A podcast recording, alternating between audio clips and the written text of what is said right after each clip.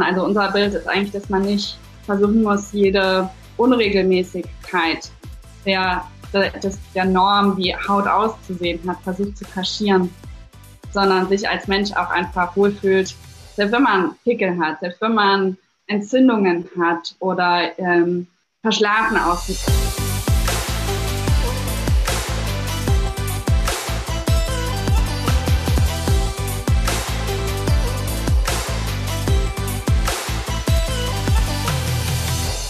Herzlich willkommen zu einer neuen Folge der Gedankendealer, deinem Format rund um die Themen Business, Persönlichkeitsentwicklung, Spiritualität und vor allem Menschen und Dingen, die die Welt ein Stück weit schöner machen. Mein Name ist Julie Strohbach und ich freue mich riesig auf meinen heutigen Gast, Romina Bungert, eine der beiden Gründerinnen von Soy Skincare. Schön, dass du da bist, Romina.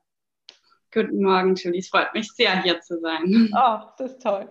Ich würde gerne unseren Zuhörerinnen und Zuhörern ein bisschen was zu dir an Hintergrundinformationen geben, bevor wir dann direkt reinstarten. Denn ähm, ich habe alle Informationen, die ich von dir bekommen habe, dachte ich so, wow, wie vielseitig bist du, wie cool. Und damit wir aber jetzt nicht den zeitlichen Rahmen sprengen, fange ich einfach mal an, so ein bisschen was an Hintergrund allen, die jetzt eingeschaltet haben, mitzugeben. Romina ist Weinwirtschaftsingenieurin und Betriebswirtin und von da an ging ihr Weg mit einer Health-Tech-Startup-Idee über die Finanzindustrie und diverse Berliner Fintech- und Blockchain-Startups zu ihrer persönlichen Hautgeschichte zur Naturkosmetik. Und Romina stammt selbst aus einer Unternehmerfamilie und deswegen wahrscheinlich auch sehr gezielt sie dann diese Stationen ausgewählt, um sich optimal für die Rolle als Unternehmerin vorbereiten zu können. Daher stammt auch ihre Faszination für Kapitalmärkte und Aktienbewertungen und auch die Fragen, welche makroökonomischen und geopolitischen Einflüsse den Industrien beeinflussen, Konsumentenverhalten und den Erfolg von Geschäftsmodellen. Neben Rominas unternehmerischer Reise ist es ihr ein Anliegen, sich für die ganzheitlichen Ansätze in der Behandlung von Körper und Geist einzusetzen. Da hatten wir auch schon mal einen Kontakt zu. Und mit Zoe setzt sie sich für Skin Positivity und die Entstigmatisierung von Hautproblemen ein. Und da gibt es auch persönliche Erlebnisse, auf die ich natürlich nachher nochmal eingehen möchte. Sehr, sehr spannend finde ich aber auch, dass wir äh, erfahren werden, was denn eigentlich Soil von anderen Hautpflegeanbietern unterscheidet. Da wird sie eine ganze Menge zu erzählen. Und genauso auch zu den Parallelen, die sie zieht aus ihrer Erfahrung und ähm, der Finanzindustrie und ihrer heutigen Tätigkeit und dann ein Thema möchte ich mit ihr unbedingt besprechen, was uns verbindet, das Thema Achtsamkeit. Und ich bin sehr, sehr neugierig, was sie zu einer Verfechterin von finanziellem Minimalismus gemacht hat und was sie darunter versteht. Herzlich willkommen nochmal. Ja. Romina, da steckt so viel Spannendes drin. Und ähm, du weißt ja, wir fangen immer so an, dass wir gerne hinten anfangen. So, wer, wer bist du? Wie bist du aufgewachsen? Wie bist du geprägt worden? Weil ich finde immer, wenn man eine, eine Person sieht und hört, wow, was die alles gemacht hat, dann ist das auf der einen Seite inspirierend, kann auch einschüchternd wirken. Und ich finde es immer schön, allen, die da zuhören, so ein Gefühl zu geben, wie ist die denn eigentlich aufgewachsen? Wie, wie ist die da hingekommen? Erzähl mal, wo bist du groß Sehr geworden? Gerne. Sehr gerne. Zunächst vielen Dank für das herzliche äh, Intro. Genau, und äh, ja, mir geht es tatsächlich auch ähnlich. Manchmal höre ich Werdegänge von anderen Leuten und denke mir, wow, äh, das klingt so unerreichbar. Und äh, man weiß gar, selbst gar nicht, wenn man zum Beispiel eine ähnliche Ambition hat, äh, wie man dorthin kommen kann oder denkt, äh, die Hürden sind so groß. Aber letztendlich, ähm, bei mir war es tatsächlich so, es gab nie einen ausgereiften Plan. Und ich bin immer durch Zufall und Leidenschaft zu meinen äh, jeweiligen Stationen gekommen.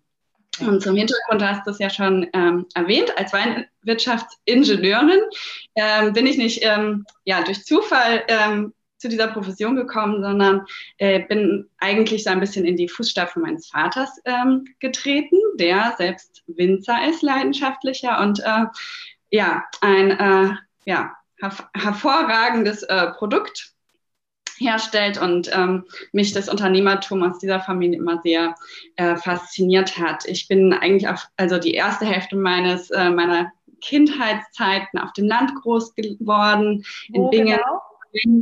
Das ist in der Nähe von Mainz, mitten im schönen Weinanbaugebiet Rheinhessen.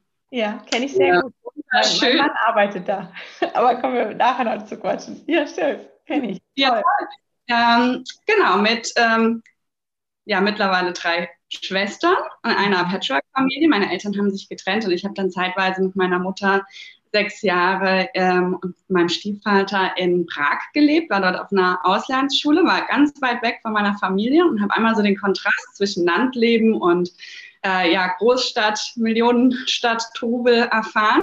Äh, mein Stiefvater hat damals auch schon in der Finanzindustrie gearbeitet. Das erklärt vielleicht auch so ein bisschen diese ja, beiden Seiten, die ich dann auch in meiner persönlichen Karriere irgendwie aufgegriffen habe, weil ja, die Faszination mich schon früh für diese beiden Felder ähm, ergriffen hat. Und äh, letztendlich sind wir dann zurück nach Deutschland gekommen. Dort habe ich mein Abitur gemacht in der Nähe von Frankfurt. Äh, zunächst auf einer Mädchenschule, einer katholischen, und bin dann aber fürs äh, Abitur auf so ein, äh, ja, ein bisschen freigeistlicheres äh, Gymnasium, Oberstufenschule gewechselt und habe mich dann tatsächlich dafür entschieden, zurück aufs Land zu gehen, in die Nähe, wo meine Familie lebt und habe dann dort in Geisenheim äh, Weinwirtschaft studiert. Wow, ich muss dich kurz hier unterbrechen, weil ich so neugierig bin. ähm, ich finde es total spannend, was du erzählst, dass du einmal dieses Landleben hattest. Das hört sich auch sehr familiär eingebettet an und dann aber Prag, äh, Stadt und so. Ähm, und du wurdest auch schon sehr stark von deinem Vater geprägt. Hast du denn, ähm, also hat er viele Dinge mit dir besprochen auch, warum er berufliche Entscheidungen so trifft, wie er sie trifft? Und was würdest du rückblickend sagen, hast du am meisten davon mitgenommen? So, ja. also von, von, den Learnings vielleicht auch von ihm. Also ich habe ähm, schon immer viel Zeit mit meinem Vater bei seiner Arbeit verbracht. Also wenn er zum Beispiel im Feld war, mit dem Traktor rausgefahren ist. Ich erinnere mich noch so gut, wie ich äh, mit auf dem Traktor saß oder wie ich zum ersten Mal selbst Traktor gefahren bin yeah. und den Nachbarweinberg abgerissen habe, weil ich natürlich noch nicht geschafft habe, zu lenken und gleichzeitig mit dem Fuß auf die Pedale zu kommen. Ähm, mein Vater war immer mh, mm, sehr pragmatisch und hat immer eigentlich so er hat nicht groß gedacht, sondern immer von äh, quasi von heute auf morgen zum nächsten Schritt gedacht und immer, wie man sich ein bisschen verbessern kann. Mhm, mh. Aber immer sehr mh, einen lokalen Fokus, den Bezug zu, zu diesem, ja, zu dieser örtlichen Verbundenheit. Unsere Kunden waren unsere Nachbarn, waren Familienfreunde, ähm, die eben ja durch die Generationen dann auch in Deutschland verteilt gewachsen sind. Und ähm, so habe ich gesehen, dass da immer ein sehr gesunden Pragmatismus hatte. Mhm. Vielleicht auch eine kleine Betriebsblindheit, wenn man Sachen einfach so gemacht hat, wie sie schon immer waren oder wie es die Nachbarn gemacht haben oder wie es ja. so die Konvention war. Das so vom Unternehmerischen her. Und ähm, ja, was ich von ihm gelernt habe, ist eigentlich auch diese Bodenständigkeit oder die Leidenschaft zum Produkt, dass das eigentlich zählt. Und ist bei dir relativ schnell der äh, Wunsch entstanden, ich möchte auch unternehmerisch tätig sein? Oder ähm, wann kam das? Ja, doch, total. Also ich äh, glaube, mich hat es ähm, total begeistert, diese Selbstbestimmtheit mhm. ähm, des, ähm, ja, der Selbstständigkeit meines Vaters. Ähm, es hat aber auch schon immer bedeutet, dass äh, die Arbeit nie aufhört. Bei uns haben immer abends spät noch Kunden geklingelt, die Wein abholen wollten. Äh, wir konnten nie so flexibel in Urlaub fahren wie andere, weil man einfach äh, immer vor Ort sein muss. Und ähm, meine Schwestern hat das, glaube ich, ein bisschen verschreckt, aber äh, für mich war das vollkommen fein. Mhm. Ich fand es äh, toll, dieses Gefühl äh, des Verantwortlichseins und das selbst in der Hand zu haben und ähm, ja, doch, eigentlich, äh, ich fand, äh, genau, was mich, was mich begeistert hat, ist, dass man wirklich einfach äh, nicht für andere oder für die Gedanken anderer arbeitet, sondern dass man seine eigenen Ideen und Wertvorstellungen umsetzen kann. Ich glaube, das ist für mich der, der Unterschied gewesen, den ich äh, früh gesehen habe aus äh, den Tätigkeiten meiner Eltern. Ja. Und es scheint auch so, als ob du selber schnell eigene Ideen hattest. Oder? Weil ja. Das, das, kommt ja auch noch dazu. Das ist ja auch wichtig. Du hast dann aber. Ähm, ähm, erstmal den, den Schritt, du hattest eine Start-up-Idee. Ähm, magst du uns kurz nochmal, das waren jetzt so drei Etappen, die ich in der Anmoderation gegeben habe, magst du uns das nochmal so kurz ein bisschen durchführen, wie, wie es dann weiterging? Ja, nach, dem, äh, nach meinem Studium in Geisenheim ähm, bei dem ich schon eine große Faszination für Startups entwickelt habe und auch schon erste Startup-Ideen, aber natürlich noch überhaupt nicht mich äh, bereit gefühlt habe, die umzusetzen, habe ich erst nochmal einen Master Management und äh, Finanzen an ähm, ja, einer europäischen Hochschule, die so Stationen in unterschiedlichen Ländern macht, ähm, absolviert. Ähm, und ja, im Rahmen dessen habe ich mich total für Kapitalmarktthemen begeistert, einfach durch diese Wahlpflichtfächer, die man äh, dort hatte und bin so dann äh, durch absoluten Zufall, und das war eigentlich das Schöne, das habe ich nicht geplant. Ich wusste zwar, ich will mich in Finanzen weiterbilden, um noch ein bisschen mehr für dieses Unternehmertum und die Betriebswirtschaft mit nach Hause bringen zu können oder für mein Unternehmertum ähm, ausgestattet zu sein. Und da bin ich eigentlich wirklich durch pure Faszination gelandet und auch gar nicht, weil das irgendwie meine besten Fächer waren. Eigentlich waren es sogar fast meine schlechtesten Fächer, aber äh, ich habe mich dann wirklich mit viel Fleiß ähm, ja, reingearbeitet, im Derivate- und Aktienhandel Praktika zu machen. Mhm. Ähm, und ja, wusste aber schnell, dass für mich eigentlich Stationen waren, um zu lernen, um mit sehr erfahrenen ähm, Experten zusammenarbeiten zu können, um mich, mir von denen quasi die Toolkits, die Best Practices ähm, und ja, wie man in, wie man in reifen Unternehmen auch ähm, miteinander arbeitet, ja, auch das Zwischenmenschliche oder manche nennen es vielleicht auch das Politisieren, ja, das spielt irgendwie in jeder, in jeder Gruppe eine mhm. Rolle, wie man sich auch anderen gegenüber verhält oder wie man als Team arbeitet. Ähm, das war eine unglaublich wertvolle Station. Ich erinnere mich immer noch sehr gerne zurück. Ich habe dort auch ähm, sehr wertvolle Mentoren äh, gehabt, die mich dann auch lange noch begleitet haben. Unter anderem dann, als ich nach Berlin gegangen bin für meinen Berufseinstieg zu, ähm, ja, um einen Aktienfonds aufzulegen, Technologie, Technologieaktienfonds für ähm, Jan Beckers. Ähm, mhm mittlerweile kennt man ihn, glaube ich, ganz gut für BIT Capital, Fintech und AdTech äh, Serial Entrepreneur und habe dann dort eigentlich schnell gemerkt, dass ich eigentlich gerne ins Company Building, also in die Portfoliounternehmen ein bisschen mit einsteigen möchte und habe dann dort Ellen war auf, mit aufgebaut. Das äh, war dann das mh, hm, ja, ein, wie sagt man, ein White Label Robo-Advisor, mhm. äh, bei dem quasi auch Algorithmen entwickelt wurden, um Bedürfnisse von ja, Privatanlegern, also äh, Kundenpräferenzen zu erfassen und dementsprechend Produkte beziehungsweise äh, Strategien zu matchen. Und äh, das hat mir eigentlich extrem viel Spaß gemacht, also von der Idee bis zum Go-Live zu begleiten. Und das Ganze habe ich dann als äh, ja, Blockchain populär wurde 2017 dann mit äh, Kollegen von Findeep dann äh, bei einem weiteren äh, Startup Abwest mit aufgebaut, viel um regulatorische Themen gekü ähm, gekümmert. Ähm, und damals in diesem Sommer hatte ich schon bei einer Auszeit, da war ich in einem Monat auf einem Ayurveda-Retreat zwischen den zwei Stationen, weil Startups ähm, immer ein bisschen anstrengend, wenn man dann so einen, so einen Rollercoaster-Ride hinter sich hat, so zwei Jahre. Ähm, da kam ich eigentlich auf die Idee zu Soll. Mhm.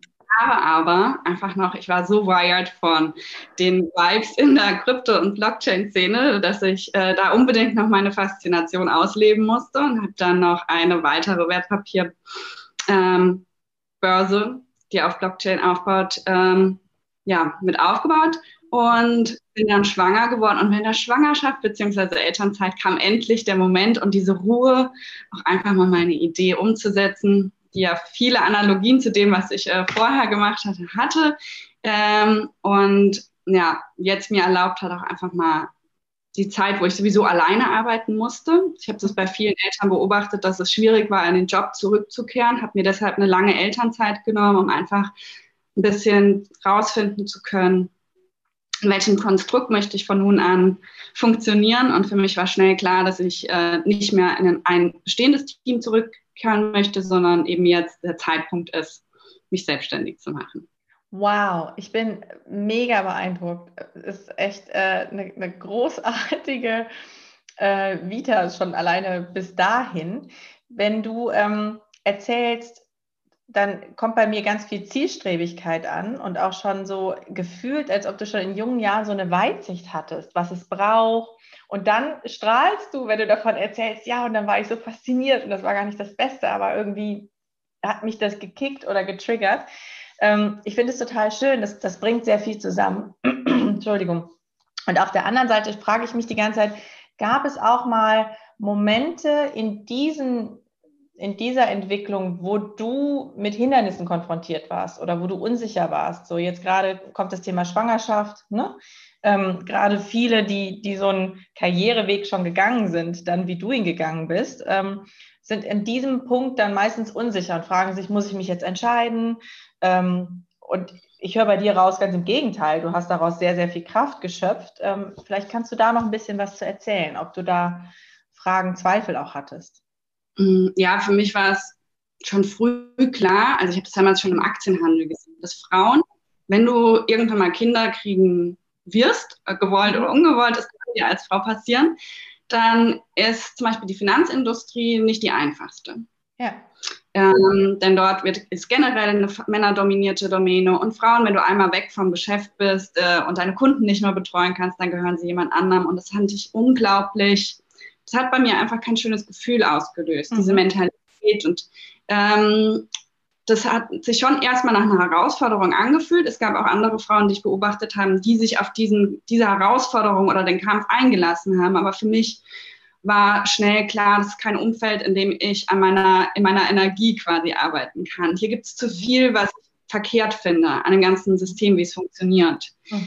Ähm, und gleichzeitig habe ich dadurch, dass unser Team ähm, jetzt bei D-Stock sehr international war, gesehen, welche Vorteile wir in Deutschland äh, als Arbeitnehmer haben. Ich war Angestellte und hatte quasi den Kündigungsschutz. Mhm. Und, ähm, und ich denke, es war auch, also mir hat mir ist es auch passiert, dass irgendwann mal mir jemand das Gefühl gegeben hat, dass es ja jetzt, äh, dass ich jetzt die Extrawurst bin, dass ich was Besonderes bekomme oder mehr bekomme als andere, weil ich schwanger bin. Und, mhm. ähm, und das fand ich eigentlich total schräg, denn ja. es liegt in der Natur der Menschen. Ja. Es liegt auch in der Natur des Mannes, dass er von einer Mutter geboren wurde. Also das ist, es ist keine quasi ne? Sonderstellung, die wir Frauen erhalten, wenn wir ähm, während der Schwangerschaft oder Elternzeit gewissen Schutz bekommen. Ja? Das heißt nicht, dass wir deshalb weniger wertvolle oder weniger loyale Teammitglieder sind. Ja. Aber es hat mir schnell gezeigt, dass es nicht selbstverständlich ist, dass jeder es so sieht wie du in dem Moment. Mhm. Und dass ich aber gleichzeitig auch gedacht habe, das ist jetzt die optimale Möglichkeit, einfach als, als Frau in Deutschland sowas äh, zu wagen, ähm, sich auszuprobieren und im schlimmsten Fall kannst du in ein Sicherheitsnetz zurückfallen. Ja. Und das ist schön. Ja. Es gibt vielleicht auch Frauen, für die das nicht der richtige Schritt war, aber für mich war das irgendwie genau der richtige Moment. Ich habe jetzt, äh, ich bin niemandem Rechenschaft schuldig, ich kann mich ausprobieren und ähm, auch einfach lernen, wie, wie ich mit meinem Kind funktioniere, was unser Rhythmus ist und das hat dann gepasst. Es hätte aber natürlich auch sein können, dass ähm, es nicht passt. Es gab ich habe ja ge gegründet, als meine Tochter einige Wochen alt war und dann danach, da, da war sie sehr pflegeleicht und auf einmal kam die Zeit, in der sie überhaupt nicht mehr pflegeleicht war. Ich habe mich so naiv gefühlt. Ich dachte mir, ja, was denke ich denn eigentlich, dass ich diejenige bin, bei der das alles einfach ist, ja, dass all die Warnungen von den anderen Frauen ähm, für mich nicht passen. Also natürlich gab es diese, diese Phasen, wo ich gedacht habe, was mache ich? Was habe ich mir hier eigentlich eingebracht? Ja. Aber das ist ja das Schöne beim Elternsein, es sind alles Phasen. Und ja. nach vier Wochen sieht die Welt wieder anders aus. Und dann kommt ja. eine neue Phase. Ja. Und, ähm, ich, ich kann das total teilen. Und das Schöne ist, ähm, dass du das jetzt schon, also dass du das so früh gesehen hast, dass es Phasen sind und dass immer wieder neue Phasen kommen. Ähm, hast du ein, ähm, also hast ja auch ein sehr tolles Netzwerk schon gehabt. Ne? Hast du da auch viele Mentorinnen oder Mentoren gehabt? Ähm, hast du da jetzt unabhängig von dem äh, finanziell politischen äh, Safety-Netz, was du ja erstmal nicht mehr hattest, ne? aber hattest du da ein gutes ähm, Netz an emotionalem Support, in, den, in das du reinfallen konntest? Mm. Das, tatsächlich ist das, was mir auffällt, was mir am meisten gefehlt hat. Von meinem bisherigen Netzwerk, das Verständnis, ähm, den Support zu sehen, an welcher Stelle ich bin. Ich habe das Gefühl, dass ich mir das holen muss und das mhm. ähm, weniger, also ich bei, bei Networking, also ich meine, ich war jetzt nie so die äh, supervisierte Networkerin, die von einem Meetup zum nächsten gegangen ist, aber ich war sehr gut darin, immer meine Kontakte zu pflegen. Und äh, wenn man Mutter wird, ist man plötzlich als ähm, professionelle Person nicht mehr so auf dem Radar. Mhm. Und ähm, das hat mich wirklich, das hat mich sogar verletzt. Das hat mich nicht nur ein bisschen, wie sagt man, zurückgeworfen oder man hat sich nicht nur allein gelassen gefühlt, sondern das ist, äh, das ist auf der menschlichen Ebene eine Kränkung, die man vielleicht auch dann im weiteren Berufsweg nicht mehr vergisst. Dann weiß man, wer da war und ähm, ja. wer nochmal einen Deal oder so gebracht hat. Man wird ja auch als Mutter vielleicht nochmal für Freelancer-Aktivitäten oder so angesprochen und das ist schon aufgefallen, wer mhm. opportunistisch ist und wer nicht. Und letztendlich hat, war für mich das Wertvollste andere Mütter, die auch gegründet haben. Also ich habe mir ein komplett neuen, neues berufliches Netzwerk oder meine Business Buddies äh, zusammengestellt und und das war unglaublich wertvoll, denn die haben dieselben Herausforderungen gehabt. Man konnte sich verstehen, man hat, war unglaublich solidarisch. Man hat sich mit seinen Learnings, mit seinen Kontakten weitergeholfen, hat einen sehr regen Austausch und, und das fand ich war für mich, glaube ich, rückblickend das Wertvollste, dass ich einfach proaktiv mir einfach alle Frauen, egal ob die jetzt mit Kindern oder ohne unterwegs waren, einfach weil man gerade in einer ähnlichen Setting war, ja. als Ansprechpartner geholt habe. Ja, ja, kann ich komplett äh, teilen und nachvollziehen. Und das ist so wertvoll, weil ich finde, du kannst dich nochmal so anders zeigen. Ne? Also es geht dann plötzlich äh, teilweise um sehr unternehmerische Fragen, die dann aber viel offener besprochen werden, weil du dich auf einer anderen Ebene irgendwie auch verbunden fühlst. Ich weiß nicht, ob es dir auch so ging, so ging es mir. Du hast gegründet, als deine Tochter ein paar Wochen alt war. Du warst ja. vorher aber in einer ayurvedischen, ähm, in einem Retreat wann war so dieser Moment, okay, Soy Skincare, that's the thing I'm gonna do?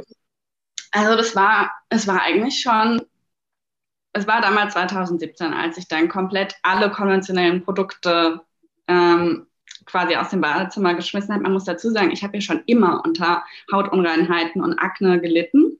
Okay. Und es war auch 2017 wieder so, dass es aufgelebt ist und ich dann auch in dieser Entgiftungskur, also ich fahre ja nicht nur zum Ayurveda, um Yoga zu machen und mich massieren zu lassen, sondern man ja auch eine Aufgabe irgendwie mitnimmt, die man in so mhm. einem ich habe es noch nie gemacht, deswegen kannst du mir alles dazu erzählen. Okay. Ja, viele, viele, Europäer, die dann nach Indien oder Sri Lanka fahren und dort äh, mehrere Monate bleiben, die bringen auch was mit, was sie irgendwie für sich rausfinden, bearbeiten oder sich erholen wollen oder mhm. mal reflektieren.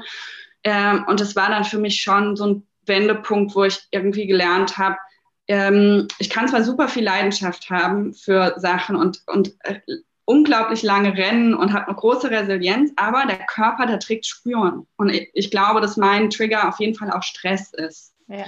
Und das muss ja nicht immer negativer Stress sein, ja, aber auch wenn du einfach zu viel machst, auch wenn es dich erfreut, äh, kann der Körper sagen, nein, eigentlich brauche ich ein bisschen mehr Ruhe. Mhm. Und da habe ich eigentlich das so gelernt, auf der einen Seite ein bisschen, also es war ein Wendepunkt in meinem Leben, was ähm, nicht nur Naturkosmetik angeht, aber auch äh, meine, wie sagt man, wie ich die, wie ich die Welt sehe. Mhm. Und letztendlich ähm, habe ich damals dann schon sehr viel angefangen, meine Freizeit in, in, in Pflanzenheilkunde ähm, mich zu bilden. Und das Wissen, was ich mir da angeeignet habe, das hat unglaublich viel Zeit gekostet. Das hatte auch nicht jeder, sich da so tief reinzuarbeiten. Das hatte natürlich durch meine vorige Ausbildung, habe ich da eine gute, äh, wie sagt man, äh, Aufgabe mitgebracht. Aber ich habe schnell gesehen, dass das eigentlich eine Aufgabe ist, die man gut automatisieren kann. Also Symptome mit Pflanzenvorzügen zu matchen ähm, und äh, habe das dann quasi für, für mein privates Umfeld schon eine Weile gemacht. Mhm. Aber so das, wie ich es dann technisch ausgestalte und diesen ja. Prototyp zu bauen, das hat sich dann einfach auch hingezogen. Mhm, mhm. Und ähm, du sagst, das heißt, bei dir waren, ähm, also Stress ist ein Trigger gewesen ne, für Hautprobleme dann und deswegen warst du da ähm, in, in dieser Kur und hast dich damit sehr weit auseinander, also, also intensiv auseinandergesetzt. Wie schnell hast du gemerkt, dass du sowohl ähm, bei deiner Hautpflege etwas tun kannst und aber du hast ja diesen ganzheitlichen Ansatz, dass eben auch der Geist wichtig ist. Also du setzt, du setzt es ja noch mal eine Stufe höher. Wie schnell hast du da Erfolge für dich gespürt? Mm. Ich glaube, für mich war es insofern befreiend, als ich irgendwann auch auf, wirklich mich komplett von dieser Lebenslaufoptimierung verabschiedet habe. Also als wenn man von der Uni kommt und dann so als Berufseinsteiger, da ist das nochmal wichtiger, als wenn man dann mal, mal raus ist aus diesem Peer Pressure. Ja. Oder den, den Wertvorstellungen anderer Personen. Je jünger man ist, desto mehr Einfluss hat vielleicht auch so eine Familie, die Eltern oder eben das Umfeld, mit dem man groß geworden ist. Und für mich war, glaube ich, der Wendepunkt, als ich dann ähm, auch in Berlin war, hier ein tolles äh, Umfeld hatte mit inspirierten, schlauen Leuten, die aber auch alle total unkonventionell und divers waren. Und es war einfach auch schön, dann hier anzukommen, zu wissen, egal was ich mache, ich muss nicht mich verpflichtet fühlen. Ich kann jetzt wirklich einfach ähm, das machen, was sich gut anfühlt. So war zum Beispiel eine meiner Startup-Stationen mit ähm, ehemaligen Kollegen slash Freunden, war einfach nach ein paar Monaten nicht mehr das Richtige, weil so die Mission, auf der wir waren, die habe ich gar nicht so im Herzen gespürt. Für mich war das zu wenig Impact. Das heißt nicht, dass das, was sie gemacht haben, schlecht waren oder ähm, ja, ich muss, musste nur schnell, ich brauche irgendwie eine andere Gewichtung und dann habe ich mhm. quasi nochmal einen Wechsel gemacht und dann hat es auch wieder super gepasst. Mhm. Aber den Mut zu haben, auch zum Beispiel einen Job zu kündigen, ohne was Neues zu haben. Ja, ja. Ich finde das, das einen total schönen Ausdruck, Lebenslaufoptimierung und sich davon mhm. zu befreien und wirklich nach seinem inneren ähm, Purpose zu suchen und dem auch nachzugehen und damit in Kontakt zu kommen und zu spüren, so ja, das ist es jetzt oder nee, das ist es nicht und sich zu erlauben, auch mal unkonventionelle Richtungen einzugehen. Finde ich äh, sehr, sehr inspirierend, sehr mutig und ich finde, das braucht es eigentlich mehr, ne? weil in dem Moment bist du ja auch in dir ausgeglichener und kannst dementsprechend dann auch wirkungsvoller arbeiten. Jetzt, ähm, wie weit hat das deine Führungsrolle verändert? Also ich meine, wie seid ihr aufgestellt mittlerweile? Ihr seid jetzt äh, letztes Jahr an den Start gegangen, ähm, ihr seid zu zweit. Vielleicht magst du uns ein bisschen was dazu erzählen und dann auch ganz konkret mal etwas zu Soil an sich. Was macht ja, das so besonders? Ich erzähle, erzähle nochmal, was es dann und wann es äh, genau dann äh, geboren worden ist. Und zwar, ähm, genau, ich habe dann den Prototyp äh, zu dieser Idee von Soul Skincare, maßgeschneiderte Pflanzenpräparate für Hautprobleme herzustellen, im äh, Ende 2019, Anfang 2020 getestet. Mhm. Und habe dann quasi meine ersten Testkunden gehabt äh, und äh, als erstes Produkt ein ölbasiertes Serum gelauncht, was wir auch heute noch als äh, Signature-Produkt in unserem Portfolio haben. Und mir dann ähm, ja, mir ist schnell klar geworden, dass das keine One-Woman-Show ist, sondern dass das von der technischen ähm, Seite her mh, mm, eine gewisse Aufmerksamkeit und Manpower braucht. Äh, und dann gibt es ja auch die physische Seite des Produkts und gleichzeitig ist es ein skalierbares Geschäftsmodell, was man dann eben auch eigentlich von Stunde eins äh, so aufbauen sollte. Es macht halt einen riesigen Unterschied, wie man Geschäfte aufbaut. Das habe ich bei meinem Vater gesehen oder dann bei den später bei den Technologie-Startups.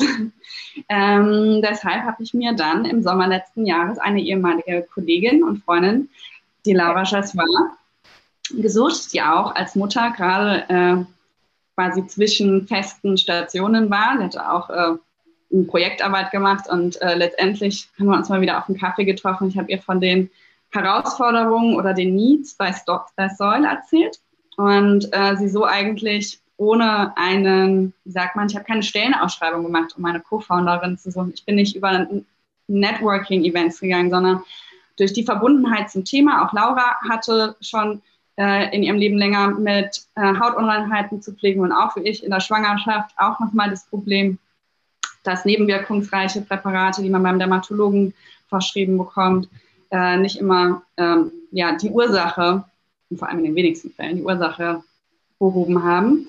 Und so haben wir uns jetzt auf die Mission gemacht, eben diese Alternative zu den Präparaten, die man mit Dermatologen verschrieben bekommt, herzustellen ähm, und das eben aber ausschließlich mit pflanzenbasierten Inhaltsstoffen und verschiedenen Produkten. Genau, und ähm, ja, also wir sind zwei Mütter, die gegründet haben und haben auch tatsächlich unsere erste, unser erstes Teammitglied war während Corona auch eine Mutter ohne Kinderbetreuung zu Hause. Also wir waren drei Frauen ohne Kinderbetreuung, die ein wow. Startup aufgebaut haben. Wie war das? Mhm.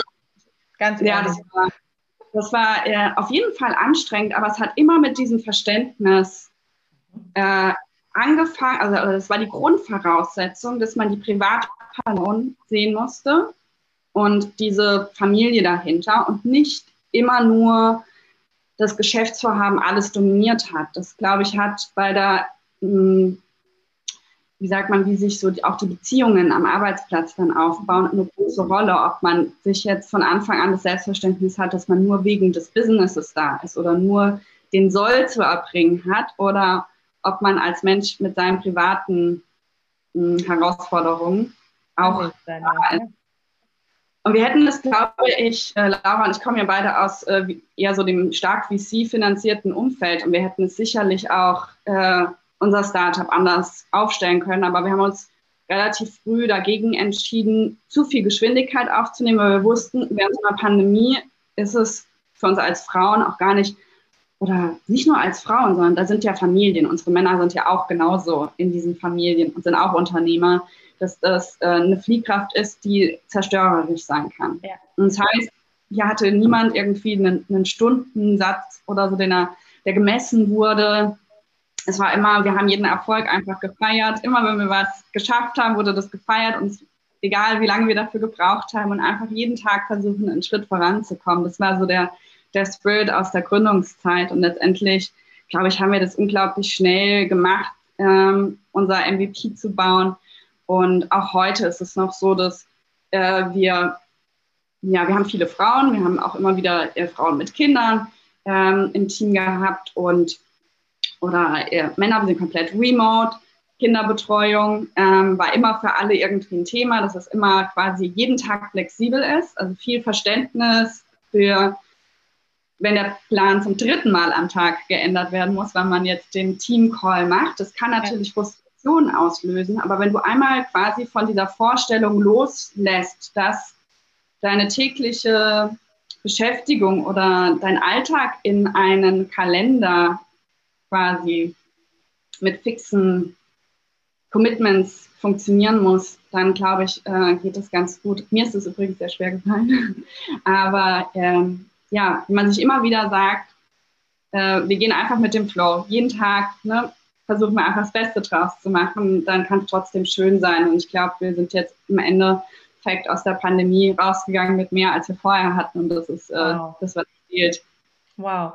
Hilft dir das ähm, Thema Achtsamkeit dabei, wenn du sagst, äh, dir ist das schwer gefallen? Weil eben, ich finde immer so gerade diese Achtsamkeit ist ja so, okay, was, was passiert gerade im Moment sein und eben nicht diesen Tak, Tak, Tak, ne? da muss es hingehen. Du nix. Wie, wie ist da der Bezug für dich? Mm, naja, es ist auf jeden Fall was, was man üben muss. Ich würde ja. jetzt auch nicht sagen, dass ich quasi, äh, dass ich in jeder Stunde, äh, wie sagt man, in meiner besten Achtsamkeit bin. Äh, das wechselt ja auch, äh, oder man wechselt sich im Team ja ab. Wir sehen, wir beobachten, dass es immer einem weniger schlecht geht als dem anderen. Das heißt, die Aufgabe von dem, dem es weniger schlecht ist, ist immer die Fahnen hochzuhalten. Ja, das ist super. Ähm, ja, und, und letztendlich, selbst wenn man mh, hm, vielleicht mal enttäuscht ist, weil was nicht so funktioniert oder nicht so schnell geht, dass mh, hm, man immer sieht, dass das nicht eine Nachlässigkeit einer bestimmten Person oder von einem selbst oder äh, ein Versagen vom Team ist, sondern dass hier wirklich jeder sein Bestes gibt und zu sehen, da ist ein Mensch, der gerade vielleicht mit einem, der in einer anderen Stadt mit seinem Kind sitzt und wirklich einfach vielleicht gerade heute den schlechtesten Tag in der Woche hat und mhm. vielleicht auch Sachen mal nicht, also versuchen weniger konfrontativ zu sein. Ich bin zum Beispiel eine sehr direkte Person oder war früher auch dafür bekannt, dass ich sehr ähm, hart oder tough bin. Und das versuche ich eigentlich zu üben, mir auch selbst manchmal einfach ja, gewisse Ansprüche, die ich quasi so an mich selbst oder an das Team oder an die Firma stelle, auch einfach mal loszulassen. Mhm, mh, mh. Ich glaube, dass ähm, ich kann das alles sehr teilen. Äh, vielleicht ganz kurz nebenbei, ich mache gerade so ein Female Empowerment Programm in äh, einem IT-Unternehmen. Und da habe ich halt auch erzählt, dass ich so in den, in den ersten Jahren als Unternehmerin sehr tough, sehr direkt, sehr kompetitiv war. Und ja. wenn ich da zurückgucke, glaube ich, hatte das was mit diesem harten Kampf zu tun, den ich mhm. als Frau immer gespürt habe, dass ich diesen Kampf führen muss. Und äh, oder dachte. Und mit einem gewissen Standing oder auch Mama werden ähm, kamen einfach weichere Seiten rein. Und ich glaube, es ist total wichtig, das nicht nur auf Frauenebene, sondern wie du es gerade formuliert hast, ähm, mit einem Fokus auf die Menschlichkeit auszuweiten und zu sagen, wir sind nicht einfach nur ähm, eine, ja, in dieser Maschinerie gefangen, sondern es ist wichtig, dass wir tatsächlich als Menschen auch anwesend sind, um was Größeres zu schaffen. Was ist denn das Größere? Was sind eure Ziele? Wo wollt ihr hin? Erzähl mir was dazu.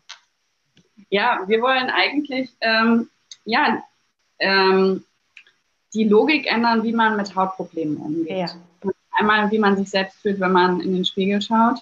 Mhm. Dass man, also unser Bild ist eigentlich, dass man nicht versuchen muss, jede Unregelmäßigkeit der, der, der Norm, wie Haut auszusehen hat, versucht zu kaschieren, sondern sich als Mensch auch einfach wohlfühlt, selbst wenn man Pickel hat, selbst wenn man Entzündungen hat oder ähm, verschlafen aussieht. Also weg von diesem, du musst dich, du musst dich schminken, du musst ein Ideal erfüllen, du bist immer noch schön äh, und auch am Arbeitsplatz musst du nicht geschniegelt und oder quasi wie auf deinem Bewerbungsbild aussehen. Ähm, ich glaube, das ist was, was ich gelernt habe, was am Arbeitsplatz, was ich glaube, was die Menschen auch hemmt, wenn du ihnen nicht das Gefühl gibst, dass sie wegen ihrer Kompetenz da sind, sondern ähm, äh, ja, dass sie zusätzlich auch noch gewisse Schönheitsideale erfüllen müssen. Deshalb mh, ja, ist das eigentlich so unsere Mission, die Befreiung von, äh, wie man mit Hautproblemen umgeht und wie man sie auch behandelt. Ähm, ja, ähm, bei uns konkret auch, dass man sich auf diesen etwas holistischeren, langfristigeren Weg einlässt. Ich glaube, ja. viele gehen zum Beispiel zum Dermatologen und holen sich ein Vitamin A-Säurepräparat oder Antibiotikum, weil sie die schnelle Erlösung suchen, weil sie sich nicht aus dem Haus trauen, weil sie sich nicht an den Arbeitsplatz trauen. Sonst gibt es keine Rechtfertigung, warum du diese Nebenwirkungen äh, in, in, Kauf nehmen solltest, warum deine Hautbarriere so geschädigt wird oder bei Frauen zum Beispiel, wenn sie schwanger sind, das Embryo schädigende ähm, ja, Einflüsse haben kann. Also ähm, das ist eigentlich so diese Ermutigung hinzu, die Ursache zu finden. Und die Ursache, die kann manchmal mehr sein als ein hormonelles Thema. Ja, also auch Männer sind davon betroffen. Und äh, auch ein Mann, der mit äh, über 30 noch mit Hautunreinheiten zu kämpfen hat, äh, hat vielleicht das Problem, dass er als weniger seniorig wahrgenommen wird im Raum am Verhandlungstisch, weil er eben auch sieht, vielleicht ein pubertärer Mann, mhm. ähm, dass wir hier eigentlich ermutigen, sich mehr mit den Ursachen zu beschäftigen und da auch die Betroffenen bei zu begleiten. Wir geben nicht nur einmaligen Hautpflegepräparat, also unser Serum zur Hand, sondern wir versuchen auch eben durch die Erfassung der Lebensgewohnheiten und ähm, Essgewohnheiten ähm, zu erfassen, was vielleicht für die Person ein Trigger sein könnte oder mit welchen Optimierungen äh, oder ja, Habit-Umstellungen man vielleicht da rauskommt. Und manchmal kann es ja auch sein, dass es, wenn dein Trigger Stress ist oder deine Screenzeit oder der Mangel an Schlaf, dass du mehr ändern musst, nur als deiner ähm, quasi die Produkte, die in deinem Badezimmer stehen. Ja, ich finde es super. Ich finde es großartig. Ich finde, das ist ähm, aber auch sehr spannend, weil es so eine Parallele gibt zu dir. Oder? Ja, vielleicht. Aber gut, es ist ja auch äh, eine Idee, die aus persönlicher Betroffenheit ja. erwachsen ist. Ja. Aus diesen Wertvorstellungen, dass es auch ohne, also dass man auch den, den, wie sagt man, die Industrielogik einmal hinterfragen kann. Unsere Logik ist ja quasi nicht erst das Produkt in den DM stellen oder an die Verkaufsfläche, sondern erst die Bestellung ja. frisch abfüllen, weniger Zusätze zur Konservierung oder zur Hautpenetration, sondern dann eben vielleicht mh, hm, ja, frischere ähm, Inhaltsstoffe, die von Natur aus eine gute Hautpenetration und Tiefenwirksamkeit erlauben. Ähm, und ja, ich glaube, wir haben halt einfach quasi einmal die komplette Logik auf den Kopf gestellt. Ja. Ich finde es super. Apropos, ähm, ich habe hier sowas. Magst du mal kurz erzählen, was es ist, was damit auf sich hat? genau, unser Kansa Wand. Ähm, das ist ein Gesichtsmassagetool, das einen pH-balancierenden Effekt hat.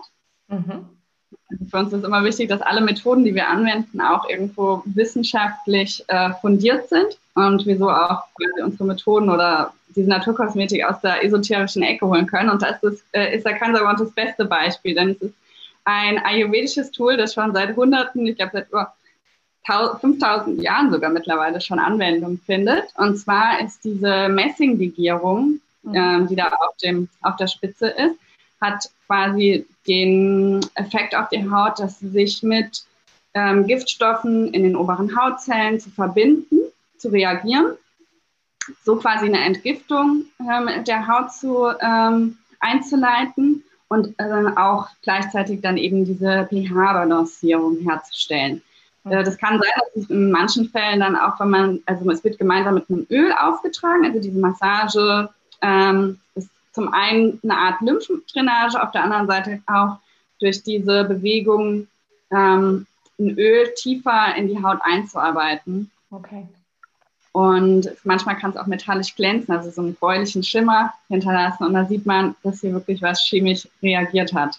Mhm, mhm. Ich finde es total spannend, dass du sagst, um es aus der esoterischen Ecke zu holen. Hast du ähm, das Gefühl, dass gerade eine Naturkosmetik noch in der esoterischen Ecke eingeordnet wird?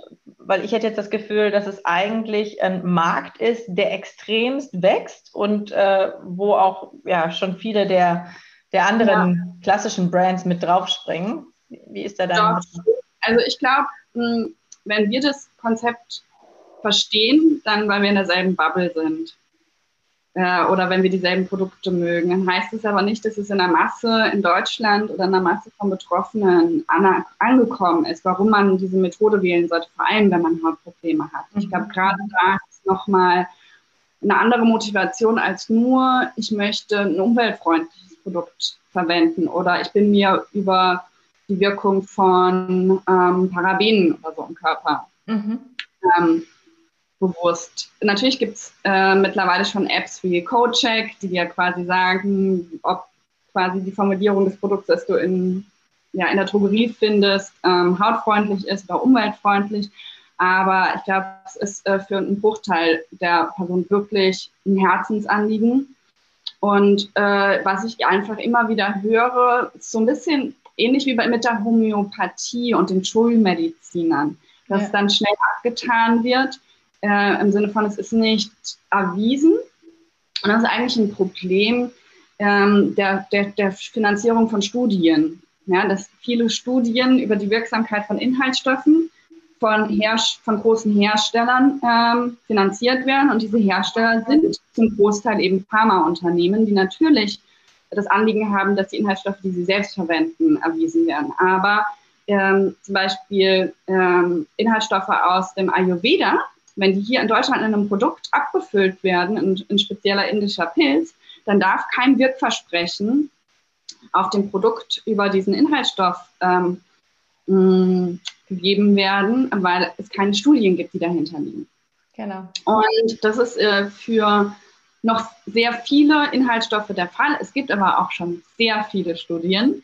Und genau das möchten wir eigentlich zeigen, indem wir auch wirklich zu allen Inhaltsstoffen, die wir verwenden, unseren Nutzern die Studien zukommen lassen. Wir teilen sie auf unserer Website, wir teilen sie in unseren Instagram-Stories, um hier auch zu schauen, dass es, um dieses Vertrauen zu bilden, dass es nicht nur mh, ein althergebrachtes Bauernwissen ist, sondern dass da durchaus auch ähm, ja, Erhebungen gibt, die, die signifikante Vorteile mhm. ähm, gezeigt haben. Und ich glaube, es ähm, machen noch zu wenig Naturkosmetikmarken.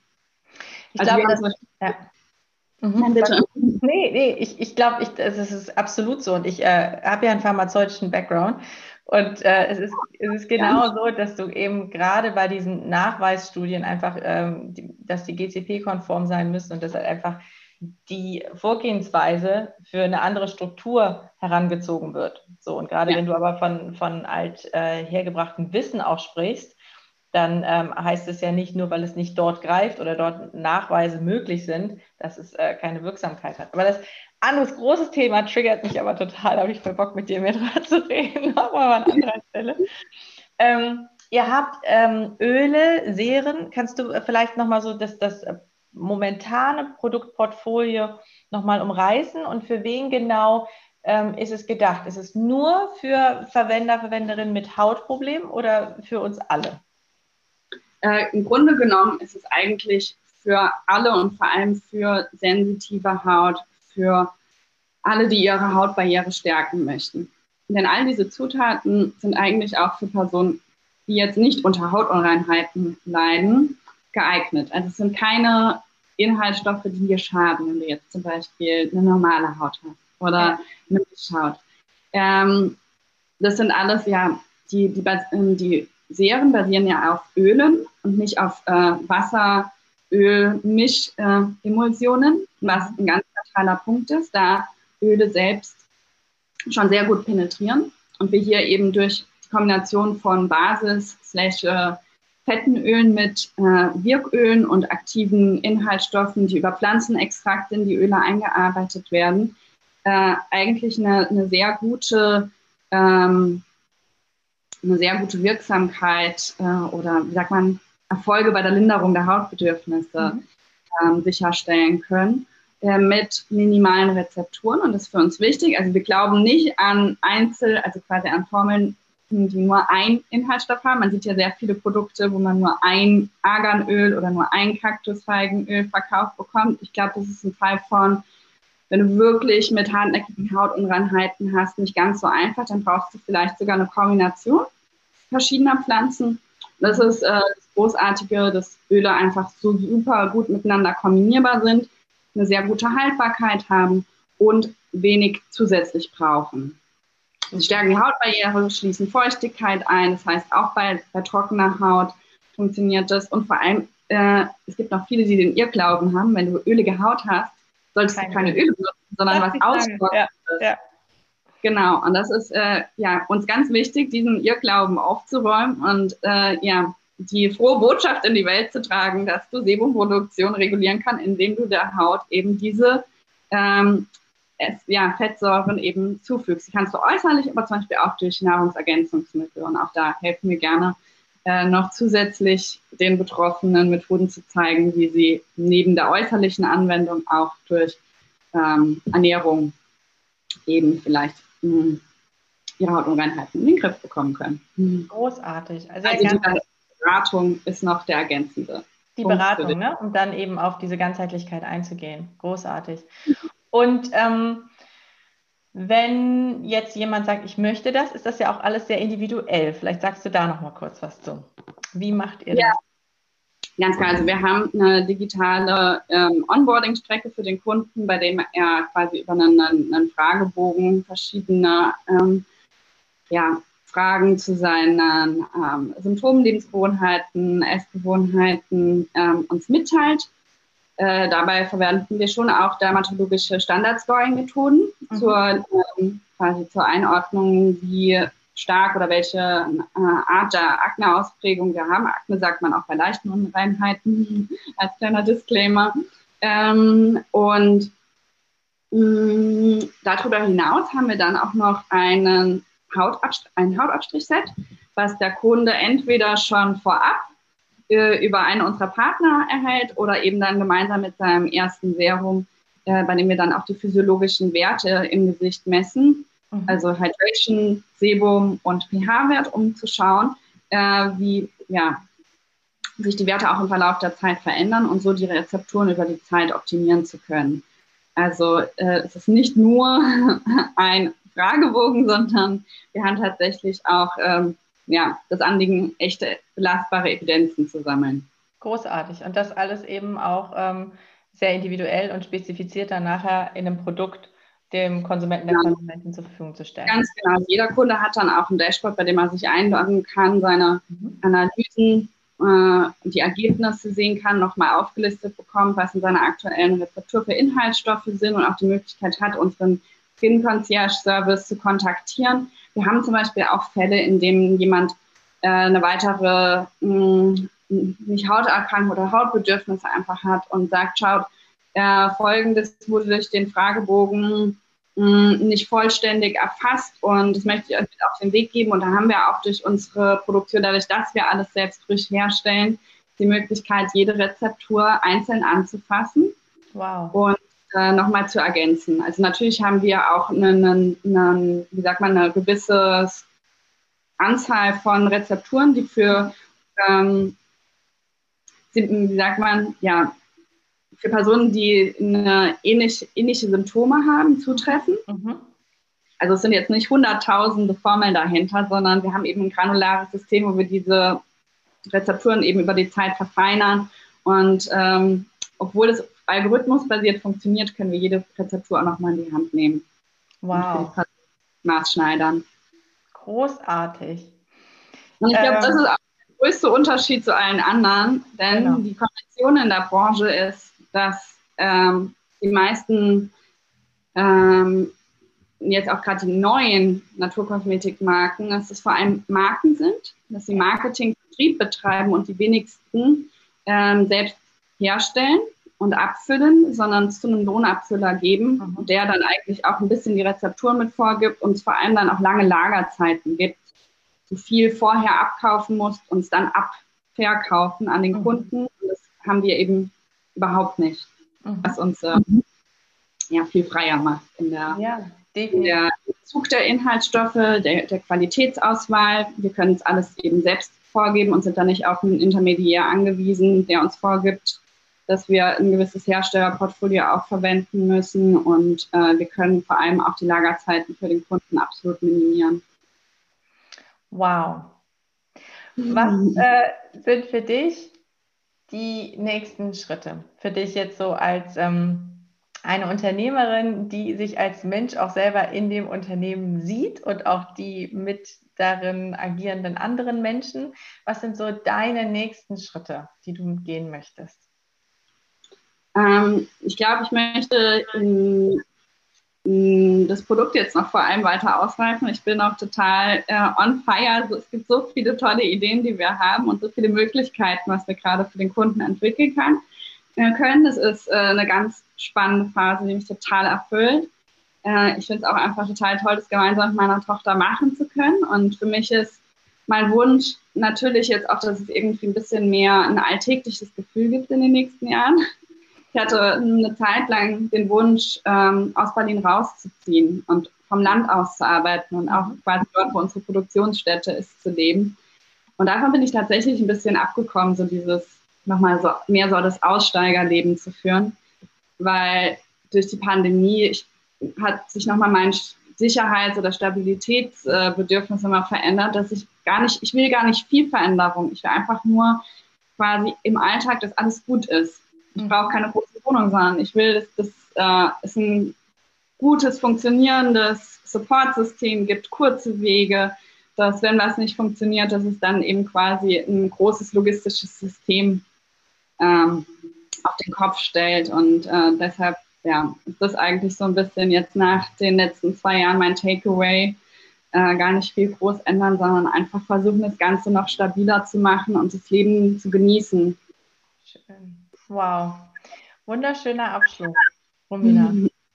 Ich wünsche dir, euch ganz viel Erfolg. Ähm, wir sind ja verbunden und wir werden auch in die Show Notes für alle, die, die sich jetzt interessieren für Soy Skin Care, natürlich alles reinpacken.